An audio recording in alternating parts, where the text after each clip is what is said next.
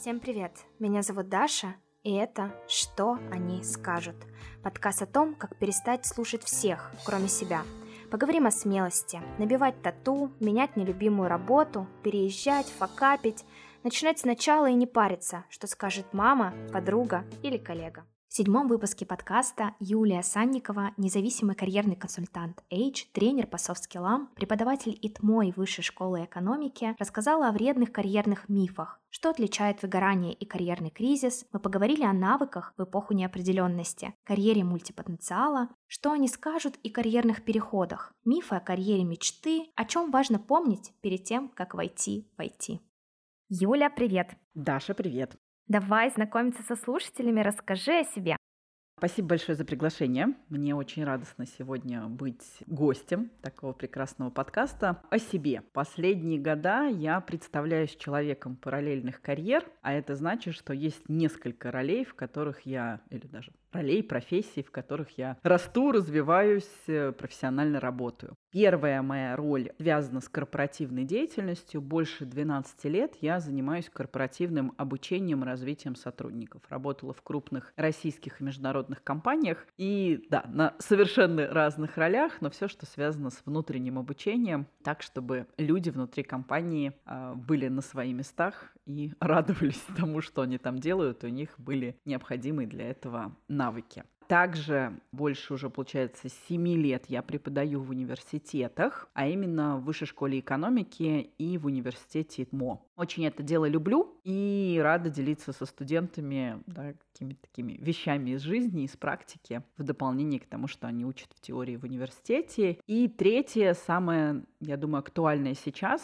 и из этой роли я сегодня гость этого подкаста. Последние уже три с половиной года я работаю карьерным консультантом, строю свою частную практику, участвую в разных карьерных проектах и помогаю людям найти работу, на которую хочется вставать по утрам. Для меня это про смыслы, про энергию, про понимание себя и своих сильных сторон, ну и, безусловно, про умение предложить, э, продать это рынку труда. Это если коротко рассказать о себе. Да, Юль, спасибо большое что поделилась и рассказала о себе. Мне кажется, ты живое подтверждение того, что можно не определяться, кем ты станешь, когда вырастешь, и можно действительно параллельно строить абсолютно разные карьерные треки и вмещать в себя несколько ролей, и не париться судорожно, искать одно призвание, в котором стоит себя реализовать, но я думаю, мы об этом тоже сегодня еще поговорим. Расскажи, пожалуйста, а как ты пришла в тему карьерного консультирования, как поняла, что вот оно то самое, и там тоже классно будет развиваться? Да, спасибо за интересный вопрос. Э, поразмышлять, повспоминать, да, как оно было. Я понимаю, что тема карьеры и, ну, под карьерой я здесь имею в виду не какое-то такое ползти, карабкаться по карьерной лестнице и там всех сбивать по ходу, а именно такое понимание, да, что я на своем месте, что я там выбрал эту профессию, что мне в ней хорошо. То есть для меня вот слово карьера это про вторые определения как люди выбирают профессию, как люди строят свою карьеру, почему одни растут, а не другие не растут. Мне, в принципе, всегда было интересно на все, что касается собеседований, написания резюме. И еще в студенческие времена я разным своим однокурсникам помогала это делать. Работала в карьерном стартапе, мы делали такие выставки, ярмарки разных компаний в Петербурге, и, в общем, как-то в этой теме крутилась. Потом делала внутренние проекты по карьере уже внутри корпоративной работы. Мы помогали сотрудникам понять, как можно развиваться внутри компании, какие для этого есть возможности, тоже там в формате разных мероприятий тему карьеры внутри продвигали. Но, скажем, тогда, в студенческие времена и позже, я не знала, что это может быть отдельной профессией. Я была во втором декрете, и стала слышать от своих коллег и знакомых, что они отучились карьерному консультированию. Начала понимать, что формируется рынок да, отдельных специалистов, отдельных услуг. И тоже пошла учиться. И в рамках второго декрета, да, как раз когда у меня была пауза моей корпоративной работы, я могла немножко перепридумать и пересобрать себя. Я, как я сказала, сначала отучилась карьерному консультированию, потом начала практиковать на друзьях, знакомых или своих студентов. И поэтапно плотно работая в разных карьерных проектах, набирала практику, поняла, что это очень мне близко, очень интересно, и что в эту тему очень хорошо интегрируется весь мой предыдущий опыт и работы в компаниях, и понимание взаимодействия там, со студентами в том числе, как строится жизнь компании, какие бывают профессии. То есть вот многие вещи про меня как человека и про мой предыдущий профессиональный опыт в этой теме сошлись. То есть умение раскрыть человека, помочь, увидеть запрос, знание рынка труда, знание профессий, ну и уже там да, те или иные карьерные инструменты, которые мы используем в работе. Мозаика сложилась. Да, мозаика сложилась. Классно. И классно осознавать, что это было все таки не какая-то такая линейная история, когда ты когда-то давным-давно в студенчестве решила стать карьерным консультантом и вот так поступательно к этому двигалась. Очень круто осознавать, что этот путь, он был таким нелинейным, и в какой-то момент просто действительно все в одном месте сложилось, но изначально из точки А, может быть, даже где-то и не виднелась та самая точка Б. Вообще, я бы сказала, она не виделась. Она, может быть, была в каких-то мечтах на уровне каких-то образов, которые вдохновляют, на уровне тем, которые близки. Но точно она не была линейной. И, может быть, даже сейчас как раз к тому, что ты говоришь про нелинейность, добавлю еще один факт. Я была в первом декрете, до второго, собственно. И там я освоила профессию консультанта по детскому сну. То есть я погрузилась там в разные детско-родительские темы, поняла, что там тема сна мне прям очень интересна. Я не знала тоже, что есть отдельная профессия профессия, отучилась, попала в классный проект и профессиональную тусовку, поработала в этой теме, попробовала формат консультирования, опять же, как групповой, так индивидуальный. Вернувшись уже да, из декрета, я поняла, что эта тема классная и интересная, но слишком далекая от всего остального, что я делаю в жизни, да, в плане преподавания, корпоративного обучения и так далее. И как-то она постепенно сошла на нет. То есть это было полезно, но опять же, с точки зрения навыка и с точки зрения опыта, да, индивидуальной групповой работы, самого формата консультирования, этот опыт уже при переходе в карьерное консультирование тоже оказался очень важным и полезным.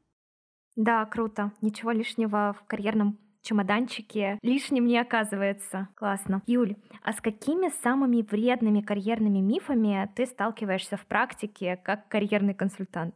Я думаю, что Этих мифов действительно много. Повспоминаю сейчас их вместе с тобой. Первое, наверное, очень частое для ребят, как раз клиентов, да, наверное, средний возраст моих клиентов это где-то от 20 22, 23 до 35-40 лет, такая наиболее, я работаю там с разными людьми, но это наиболее часто встречающаяся история среди моих клиентов. И очень часто это звучит из серии «одно место и на всю жизнь». Вот я должен выбрать, я должен определиться и всю жизнь в этом двигаться. И здесь как бы два мифа, да, я вот обязательно должен что-то выбрать, и пока я не выберу, я не могу ничего делать. Вторая тема, что раз выбрал, то, то все, теперь держись.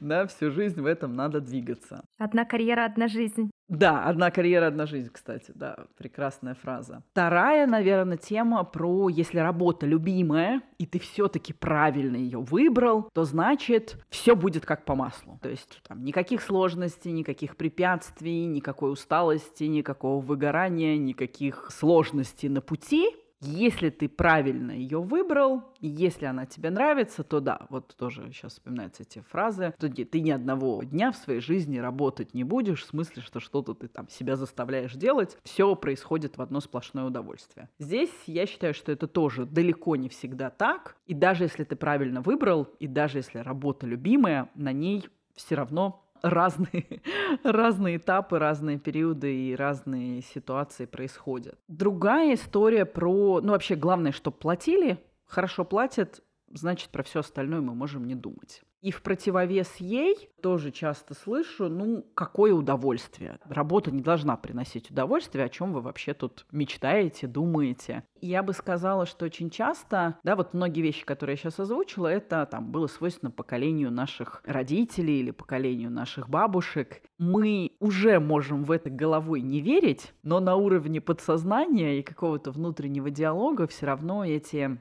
карьерные мифы, да, или эти какие-то ограничивающие убеждения в нас сидят, нас так изнутри немножечко разъедают. Что еще вспоминается? Тоже про предназначение. Вот оно одно, и главное его найти. И опять же, если ты его нашел, то все складывается, и оно, опять же, надолго, на всю жизнь. И поэтому очень многие действительно в этом каком-то бесконечном поиске предназначения зависают, вместо того, чтобы от того, что они делают уже здесь и сейчас, да, там, скажем, получать то самое удовольствие и удовлетворение.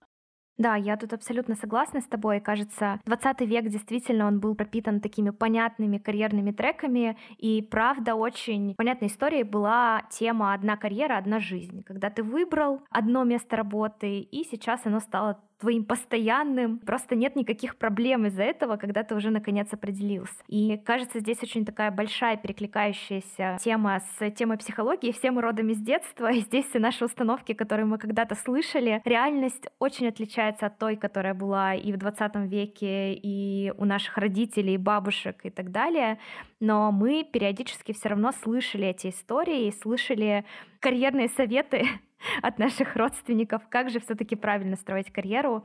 И все, что ты перечислила, мне кажется, этим кишит интернет, этим кишат э, маркетинговые заголовки. Пройди тест и узнай, какая карьера тебе подойдет, если ты Овен, если ты родился 11 апреля или еще какого-то. Поэтому здесь кажется, что очень классно эти мифы развенчивать и посмотреть все-таки на ту реальность, в которой мы находимся сейчас.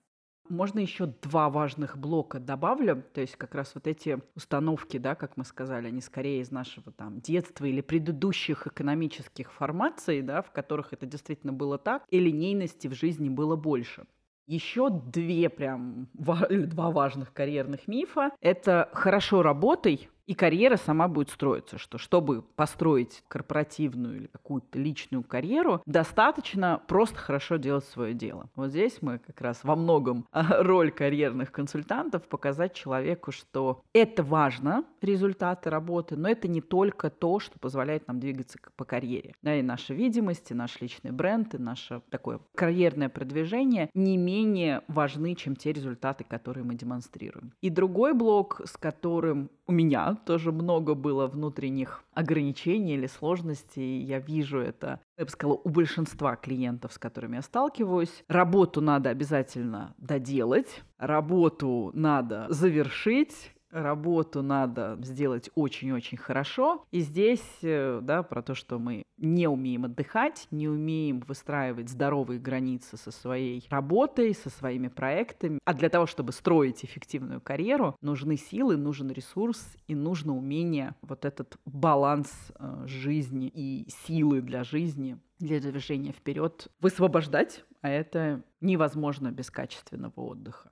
Да, действительно, здесь мы страшилки с детства вспоминаем. Не выучишься или не будешь э, упорно работать, а станешь дворником, правда, там, делу время потехи час, без труда не выловишь и рыбку из пруда и так далее, и вот этот вот терпение и труд все перетрут. И мы с тобой как раз очень плавно подходим к теме выгорания, которая, с одной стороны, сейчас э, очень популярна, и о ней много говорят, а с другой стороны, на мой взгляд, очень часто карьерный кризис путают с выгоранием. И как распознать и не перепутать карьерный кризис и выгорание.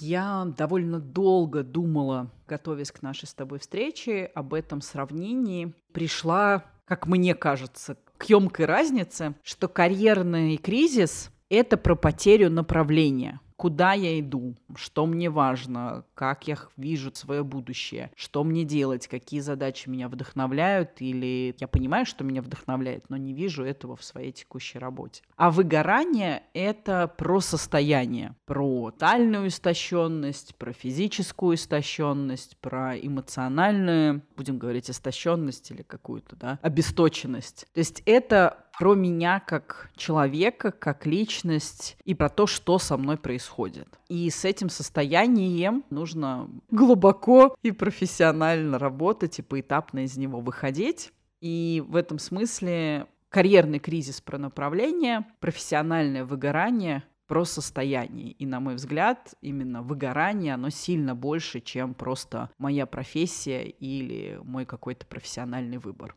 в отличие от карьерного кризиса, который все-таки больше в такой профессиональной плоскости остается. Да, я с тобой здесь абсолютно согласна, и мне кажется, очень важно понимать, что направление, менять свое направление в выгорании будет худшим решением, и отправляться в это карьерное перепридумывание в момент, когда вы подгорели, выгорели, и ресурсов нет буквально ни на что, перепутать эти два понятия и пойти в выгорание во что-то новое и в попытку сменить направление будет точно не лучшим решением. Ну и на любую работу мы в любом случае возьмем с собой себя, отправившись в путешествие буквально, не знаю, с пустым баком в машине, мы вряд ли придем туда, где хотели оказаться. И если в этом случае вообще дойдем и доедем. Кажется, что с выгоранием нужно системно поработать, разобраться с ним. Благо сейчас есть э, очень много поддерживающих специалистов и психологов, и психотерапевтов, чтобы с этой темой поработать, разобраться и понять, что с ресурсом можно сделать и как в выгорание вновь не попасть, чтобы в выгорательные циклы бесконечно не попадать.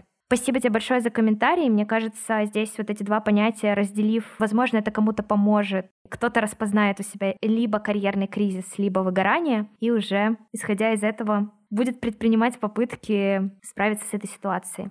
Я бы тогда как раз тут добавила, что вот когда мы говорим действительно о состоянии, нам важно идти к помогающим специалистам и комплексно из этого состояния выбираться, да, то есть искать причины, что здесь про смыслы, про физическую истощенность, про, опять же, то или иное эмоциональное и социальное давление, которое есть, то есть искать причины, нейтрализовывать их и восполнять, восстанавливать свое состояние до хотя бы среднерабочего и выше, чтобы, опять же, действительно какие-то изменения в жизни дальше предпринимать. И когда мы говорим о карьерном кризисе, действительно, тут уже важно разбираться с чем, что я хочу, могу, какие есть возможности на рынке труда, какие у меня есть здесь сдерживающие факторы, установки или условия, в которых мне не нравится, но я продолжаю работать. Как ты очень верно сказала, не надо смешивать это в одну кучу, и не надо в состоянии выгорания еще менять направление, потому что ресурса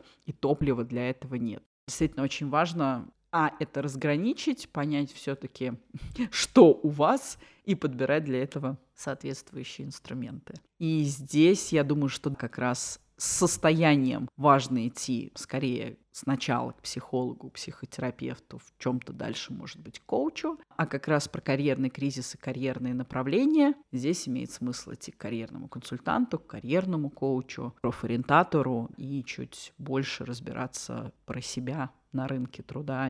Юль, ты уже сказала, что наша карьера уже давно строится в эпоху неопределенности. Но у меня есть ощущение, для многих осознаваемым это стало в недавнем времени. На что в первую очередь стоит делать упор в карьере период неопределенности? И есть ли какие-то навыки, которые ну, жизненно необходимы да, прекрасные размышления. И здесь мне вспоминаются слова одного из авторов «Атласа профессий будущего». Это было бы вроде бы интервью в 2020 году. И как раз там диалог был про важность эм, адаптивности как раз, про важность умения работать с изменениями, про важность перехода в удаленный формат работы, насколько она там возможна, невозможна и так далее. То, что в 2020 году для многих стало там супер реальностью, то те, кто в этой теме варился, как раз как этот автор сказал, ну, мы же давно об этом говорили и предупреждали. И то, что, может быть, в начале 2000-х или там 2010-х годах звучало как некие тренды и направления, то сейчас, или там, да, какие-то предсказания, то сейчас это стало нашей абсолютной реальностью, и действительно неопределенности сильно больше, или она почти везде нас окружает, и причем, да, не одни, так другие, так третьи события, и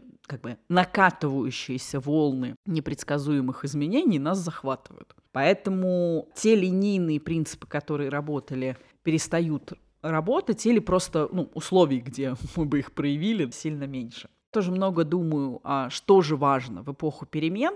Здесь, безусловно, вот наш, я бы сказала, навык такой, не знаю, можно назвать это навыком, но пусть будет так, да, толерантности к изменениям и толерантности к неизвестности. Того, что я вообще понимаю, что мне нужно научиться принимать решения, свыкнуться с тем фактом, что вот вводных, всех вводных уже не будет. И те люди, которые больше и быстрее это понимают и учатся работать в этих новых условиях, они оказываются успешны. Естественно, про адаптивность, то есть насколько тоже быстро я могу перестроиться, и я могу пройти этот цикл сопротивление изменениям, принятие изменений шаг за шагом. То есть вообще степень адаптивности и перестройки. В принципе, если мы там поднимемся на уровень чуть выше, уже не просто сотрудника, а руководителя, то как раз-таки не просто адаптироваться самому, но и управлять изменениями и внедрять изменения в свои команды и помогать своим сотрудникам через эти циклы изменений проходить. Опять же, меньше их точно не будет становиться. И здесь есть какие-то внешние факторы, которые экономически, политически, социально на нас влияют. И даже если представить какую-то внешнюю стабильность, то все равно на уровне компаний все время происходят какие-то реорганизации, внутренние перестройки, трансформации отделов, подразделений. В принципе, принятие решений вот в неопределенности. Это тоже и на уровне каждого конкретного сотрудника, и особенно на уровне тех, кто занимается управлением командами или подразделениями. В этом году, наверное, особенно хочется добавить тоже к этим качествам. Это и про карьеру, и про работу. То самое кризис и возможность. То есть мы много об этом говорим, но как-то, на мой взгляд, в прошлом, да, получается, в прошлом году особенно стало заметно, что те, кто действительно в кризис могут пересобраться, могут даже ну, на каком-то своем ментальном уровне начать не просто грустить и погружаться в какой-то стресс от происходящего, а перейти в режим поиска возможностей по бизнесу, по карьере, по жизни, им легче с этими стрессовыми ситуациями справляться. И по себе хочу сказать, что мне в прошлом году я поняла, что особенно сложно жить без какого-то образа будущего, без какого-то видения. И что, опять же, ситуация постоянных изменений, она про то, что, ну, во-первых, этот образ будущего важно себе пересоздавать и тоже научиться его пересоздавать или создавать, даже если каких-то вот этих внешних водных нет или они поменялись. Или, опять же, научиться жить, грубо говоря, достроить это в моменте, даже если ну, нет какого-то такого мотивирующего образа впереди классические навыки будущего и настоящего, про которые часто говорят, вот эта история про 4К, коммуникативность, креативность, кооперативность и критическое мышление, это то, что в эпоху перемен особенно важно, потому что нам важно договариваться, коммуницировать, перестраивать все то, что работало, может быть, на автомате нужно снова передоговориться, это про коммуникации, искать те самые возможности перестраиваться по ситуации, это про креативность, про поиск новых нового. Это надо увидеть и придумать. Кооперативность или командность, что нет людей, которые бы знали, что делать. И это, опять же, про наше умение совместно двигаться к цели, эти цели искать, эти риски на себя принимать. И, опять же, ну там, одна голова хорошо, а несколько лучше, что вместе, складывая кусочки наших мыслей или наших решений, мы можем какое-то более эффективное решение в неопределенности принять. И критическое мышление, информация информации много, она меняется, да, здраво оценивать как входящие информационные потоки, так и различные факторы, что нужно принимать во внимание, что нет, и как это все перепроверять. Критическое мышление здесь тоже в эпоху перемен особенно ценным, на мой взгляд, становится. Кажется, что мем про 10-минутное планирование стал нашей повседневностью, поэтому ждать спокойной жизни точно не стоит. Стараться в этом во всем не забывать про себя, все еще помнить и про заботу о себе, про толерантность к изменениям, про многое другое, что ты тоже упомянула. И продолжать в этой реальности существовать, ну и не просто существовать и выживать, но и строить свою карьеру в том числе.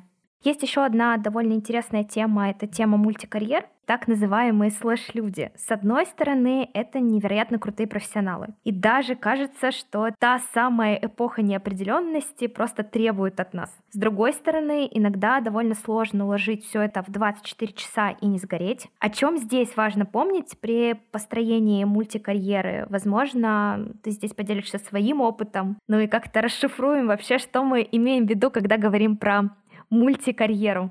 Прекрасный для меня лично вопрос, потому что очень-очень близкий, и здесь, да, есть и мои победы, и мои поражения в этой теме. Это в моей картине мира слова или термины синонимы мультикарьера, слэш-карьера и параллельная карьера, то, как я представлялась э, в начале. То есть это, по сути, параллельное совмещение нескольких карьер, либо это разные профессии, либо отчасти это могут быть разные роли э, внутри компании, компании, или, например, разные форматы деятельности, да, то есть вы работаете в найме, допустим, я не знаю, бухгалтером, и оказываете бухгалтерские или аудиторские услуги в дополнении, то есть есть отдельно ваша карьера там предпринимателя или эксперта, и есть ваша карьера внутри компании, корпорации. То есть это может быть та же предметная область, но выраженная в разных форматах. Здесь это тоже можем считать параллельной слэш-карьерой.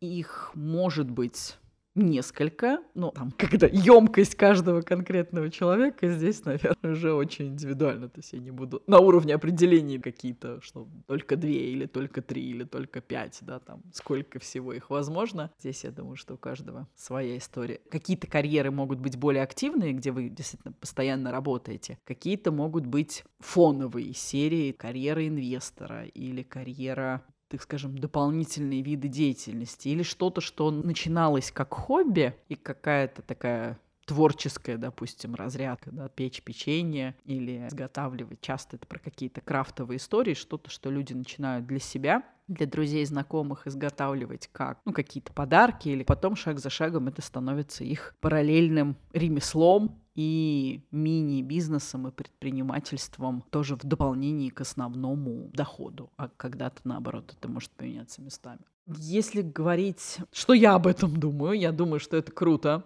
и мне действительно эта параллельная карьера помогает реализовать мои разные потребности. Что-то важное я получаю в корпоративном мире, что-то сейчас я могу попробовать и сделать в самостоятельном формате. Мне важна преподавательская история, я люблю делиться своим опытом и, опять же, там, в целом практическим бизнес-опытом со студентами, но я понимаю, что там я не готова нон-стоп это делать, или я не хочу строить академическую карьеру, но хочу, чтобы периодически этот кусок кусок моей жизни был. Поэтому это возможность реализовывать важные для вас вещи в нужном для вас лично количестве, скажу так. Но для этого надо понимать, какие у меня есть потребности, более глубинные, опять же, да, там, делиться экспертизой, делать что-то полезное, кому-то помогать, кого-то вдохновлять. И понимать, может быть, это все может быть реализовано в рамках одного места работы, а для каких-то вещей нужно просто быть либо в разных местах, либо, как я сказал, в разных форматах деятельности деятельности. Еще вот то, что я, наверное, далеко не сразу поняла, но сейчас все больше и больше об этом думаю, не обязательно эти параллельные карьеры — это пропорция 50 на 50. То есть, что вот я тут поработал, ну как-то очень четко делить это время. Это может быть действительно там основная моя карьера — это 80%, если особенно это время в найме. И другие параллельные активности, которые для меня важны и по которым я все равно планомерно двигаюсь, и они приносят мне доход. То есть, на мой взгляд, принципиальная разница в данном контексте, где это мультикарьерность, а где это хобби. То есть, что все-таки я получаю от этого какой-то профессиональный доход. Большой, маленький, постоянный или нестабильный, это уже там другая история. Но хобби я делаю это просто для удовольствия, но ничего никому не продаю. Как только появляется какой-то дополнительный доход от этой деятельности, то, по сути, мы можем считать ее второй, третьей и так далее карьерой. И причем в разные периоды жизни. На мой взгляд, это пропорция между карьерами тоже может меняться. Вот опять же, в рамках декрета или в рамках каких-то переездов или в рамках каких-то изменений формальной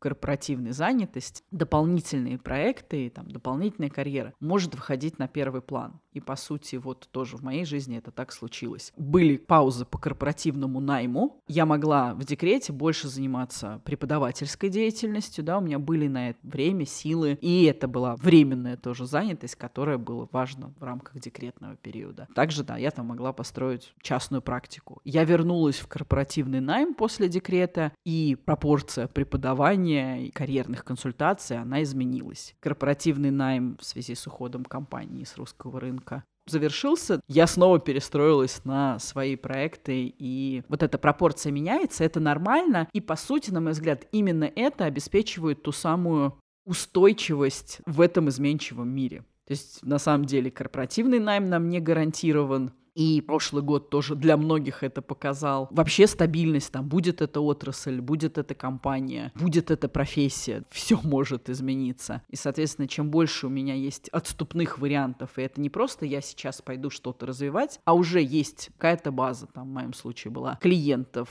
проектов, каких-то связей, которые при высвободившемся времени после завершения найма, опять же, я смогла увеличить процент консультаций или вовлечений в карьерные проекты и там прекрасно с этим провести осень. Больше тоже появились преподавательские возможности, от которых, допустим, весной и летом мне нужно было отказываться. Поэтому как бы быть готовым самостоятельно эту пропорцию выстраивать и не пытаться да, как-то ее уравнять и спокойно воспринимать, что тоже с течением жизни, с течением разных периодов опять же, потребностей в разные периоды жизни, мы влияем на сколько какой карьере мы уделяем время. И нормально, опять же, что на какой-то период она может сойти на нет. Или мы что-то попробовали, поделали, это там было успешно, а может быть не получилось. Но даже если это было успешно, оно может на какой-то момент себя исчерпать. Уметь отпускать эти вещи, брать как раз нужные навыки, нужный опыт, но переносить на новое интересное поле. И еще очень важный момент, как раз то, что я тоже себе регулярно напоминаю, всего есть ограничения. С одной стороны, параллельная карьера вот дает эти новые возможности, дает эту устойчивость. Да, она требует больше времени, но как раз-таки, чтобы не кончиться в эти 24 часа, и все-таки это не 24 часа, а меньше, важно понимать, мы можем идти в ширину в большее количество тем, но мы не можем идти в каждой из этих тем в суперглубину. Все-таки наша ценность да, в переключении между сферами, в умении там посмотреть с разных точек зрения. Поэтому важно понимать, что движение в рамках нескольких карьер, в каждой из них будет происходить медленнее, весьма вероятно, чем если вы будете все усилия складывать и направлять в одном направлении. То есть это тоже оборотная сторона, и я понимаю, что мне там ценнее разнообразие и ценнее то переключение, которое я получаю между этими ролями и профессиями, те контакты, которые из одной сферы в другую переходят, нежели чем вот одна сфокусированность и дойти до какого-то мега-статуса в определенной профессии.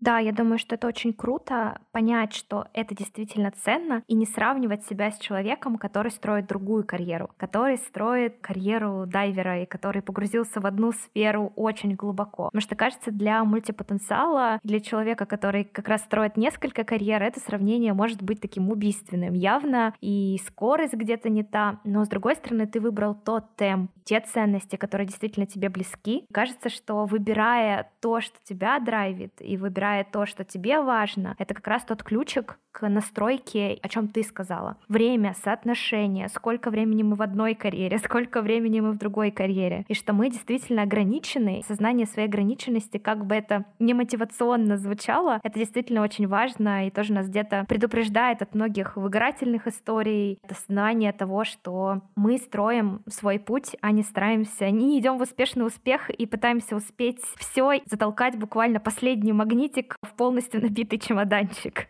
Это точно, да. Юль, мы еще с тобой поговорили уже немного про карьерные переходы, перепридумывание себя, поиск новой карьеры. На мой взгляд, мы в этот период особенно уязвимы. С какими, что они скажут, ты чаще встречаешься в практике? Может быть, это окружение или это какие-то вообще внутренние наши демоны? Что здесь на арену выходит? Да, я соглашусь, что тут, наверное, часто есть внешние какие-то чьи-то слова, но очень часто они совпадают и с нашими внутренними, а что они скажут. И этих голосов много. Что я чаще всего слышу от своих клиентов? А ты вообще куда? Нормально же вообще все было. А зачем что-то менять? Тут платят, и ладно. Или а стабильность? Как же ты сейчас вот тут начнешь что-то что-то двигаться и все потеряешь? Что будет еще хуже, а вообще получится, не получится. А ведь у всех так. Откуда ты вообще взял, что то, что тебе не нравится, оно возможно к изменениям? Все так живут, или там всем плохо на работе, или все живут там от звонка до звонка на этой работе, от понедельника до пятницы. И типа это норма. Еще, наверное, такой большой блок про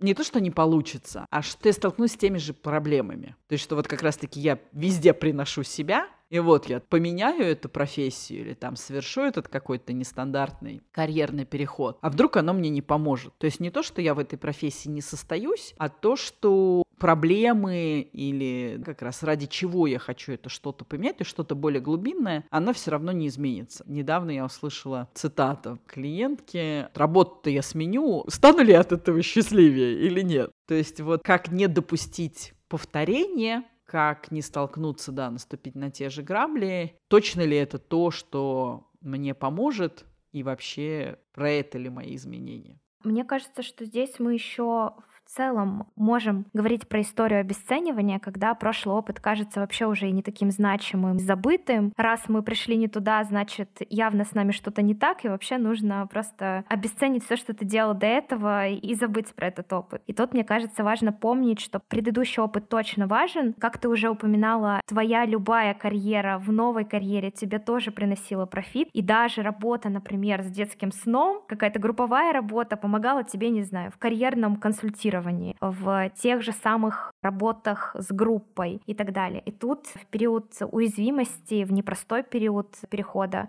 я думаю, здесь важно еще помнить про то, что ваш предыдущий опыт тоже важен, и он никуда от вас не денется, и все те скиллы, которые вы нарабатывали годами, они остаются с вами, и вы ими тоже можете пользоваться. Такое напоминание тоже для тех, кто сейчас в периоде перехода, может быть, или каких-то карьерных перепридумываний. Абсолютно с этим согласна. Есть тенденция к обесцениванию опыта или действительно все сложить в одну кучу, полностью обнулиться. На мой взгляд, это очень неправильно, и как раз то, чем я стараюсь помогать своим клиентам, это увидеть переносимость опыта, переносимость навыков. Да, что когда мы смотрим на свой предыдущий опыт, это не только что я делал конкретно функционально, но и вообще с какими отраслями я знаком, и в каких отраслях я работал, какие системы, да, это были большие компании, это были какие-то госкорпорации, это были какие-то маленькие стартапы, то есть всегда сама система, в которой я работал, это тоже определенный опыт и понимание. Это культ, весь там культурный пласт, страновой пласт, да, с какими ку- культурами, странами, международными или какими-то локальными связями. То есть про что еще была моя работа, кроме непосредственно самого функционального опыта. И точно так же, да, когда мы говорим про навыки, те самые хард и софт-скиллы, есть и часто вот действительно при смене карьерного трека хард-скиллам нам приходится переучиваться или какие-то новые такие жесткие навыки, функциональные, я больше люблю слово, функциональные навыки приобретать, но как раз-таки наши софт-скиллы, наши гибкие навыки, наше умение договариваться, презентовать, организовывать и так далее, и так далее, оно помогает и в новой профессии заново построить эту карьеру. То есть есть профессии, в которых софтов объективно больше, чем хардов. Организация мероприятий, тоже тема обучения и развития, которой я занимаюсь, она вся во многом построена на софтах. И, как я говорю, для вас софты, они становятся хардами, потому что если их не будет, то как бы человек не может выполнять. Это не что-то дополнительное, а это основная часть этой деятельности. Понять, что из них переносится в новую сферу, чем вообще похожи эти профессии между собой, и вот что из того, что я уже делал, может мне в этой сфере помочь, помочь, опять же, не обязательно с точки зрения прямых функций, но с точки зрения всего рабочего контекста, в котором нахожусь или там, который я создаю заново. Очень важно себе напоминать, что я уже не нулевой сюда пришел, ну и здесь вот часто как раз внешняя помощь, взгляд со стороны, возможность э, не только оценить себя, но и сделать это с помощью внешнего специалиста очень полезно для такого взгляда и складывания новой картинки, которую хотелось бы видеть. Юль, в тему переходов я вижу огромное рвение пойти в IT. Целая пандемия захватила нас в этом случае. И это классные плюшки. И, с одной стороны, это востребованность. И это в целом круто, современно, модно, молодежно. Но есть ли способ здесь проверить, что это действительно про тебя? Потому что плюшки, востребованность — это вот что-то про внешнее. Как можно чекнуть, что это действительно мое, и это про меня? Я тоже регулярно об этом думаю, регулярно с такими ситуациями сталкиваюсь как ты отметила, люди видят что-то внешнее, видят вот эти классные рабочие форматы, прекрасные компании, печеньки в офисе и возможность не к 8 утра прийти на работу, а позже, и что-то выбирать. И я действительно соглашусь, что там уровень гибкости и уровень просто уважения сотрудников в IT-отрасли, он в целом выше, чем в других, и это привлекательно. Но при этом очень важно, чтобы в основе перехода лежало не просто «Ой, а тут так классно» или «Да, тут печеньки». Зачем я перехожу? И важно, чтобы в моем ответе было что-то про технологии, было что-то про корневую, я бы сказала, составляющую профессии в IT. Если мы хотим в технические профессии или мы хотим там в широком смысле в IT-отрасль, то понимать, что есть какой-то внутренний мотив, который связан с сутью этих профессий и вообще с интересом к развитию технологий. Потому что иначе мы имеем вот рынок наводненный специалистами, которые отучились на тех или иных курсах, нахватались каких-то знаний, но они не понимают, кроме да, внешних плюшек, зачем это было, не могут продать себя на рынке труда, не могут представить, перепаковать свой опыт, часто именно потому, что нет никакого глубинного интереса к этой теме. И действительно важно, выбирая и осознанно идя в IT, решая переобучиться, понимать, что это за профессии, чем они отличаются друг от друга, какие есть конкретные технические стеки. И перед тем, как во все это вписываться в какой-то учебный курс, действительно понимать, про что эти профессии, какие есть в них, условно говорю, плюсы-минусы скорее, да, какие есть особенности, и как они соотносятся с нашим психотипом. Там, могу считать, что тестирование — это классный вход в IT-профессию. Но если у меня супер взрывной психотип, ну, то есть, если я совсем совсем не склонен к монотонному труду или к какому-то системной работе поэтапной или там к большому количеству повторяющихся действий операций, то вряд ли это принесет мне счастье, или я смогу в этой работе как-то состояться, да, или даже если я там заставлю себя все это сделать, то на какой-то момент как раз-таки и, со- и состояние выгорания, и карьерного кризиса, оно здесь высоко вероятно наступит, если вообще человек сможет изначально устроиться на работу. Поэтому искать более глубинный интерес, сравнивать профессии, изучать про них до перехода, а не после. Да, сравнивать их со своими базовыми настройками, скажем так, и искать интерес к технологиям в целом, а не просто к внешним плюшкам.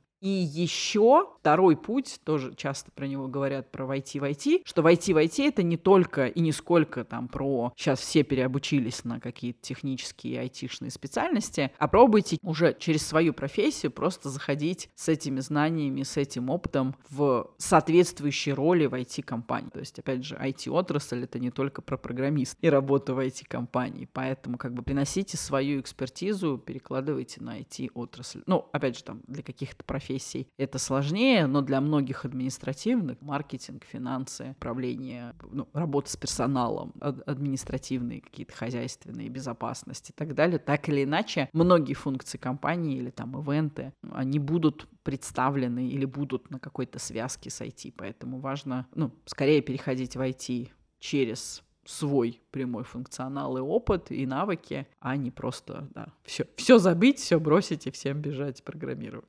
Да, в общем, входить в IT не за печеньками, а явно за чем-то большим и глубинным, нежели печеньки на кофепоинтах. Спасибо тебе большое. Я надеюсь, что здесь мы, может быть, кого-то убережем от такого преждевременного решения. Может быть, кто-то, наоборот, решит, что действительно он идет не за картинкой, а за чем-то более глубоким. Юль, наверное, в завершении нашего с тобой выпуска, нашего эпизода хочется услышать от тебя любую аудиооткрытку для слушателей подкаста, что они скажут, что тебе хочется хочется им пожелать?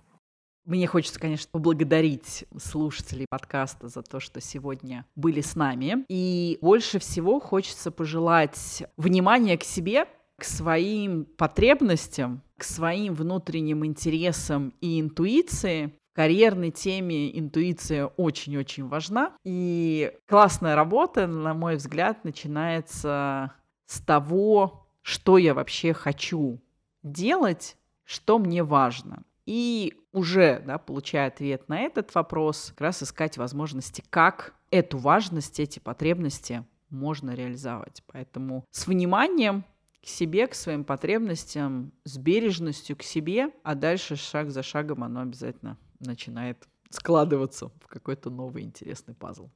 Спасибо тебе большое, спасибо за интересный разговор и всем пока-пока. Пока-пока.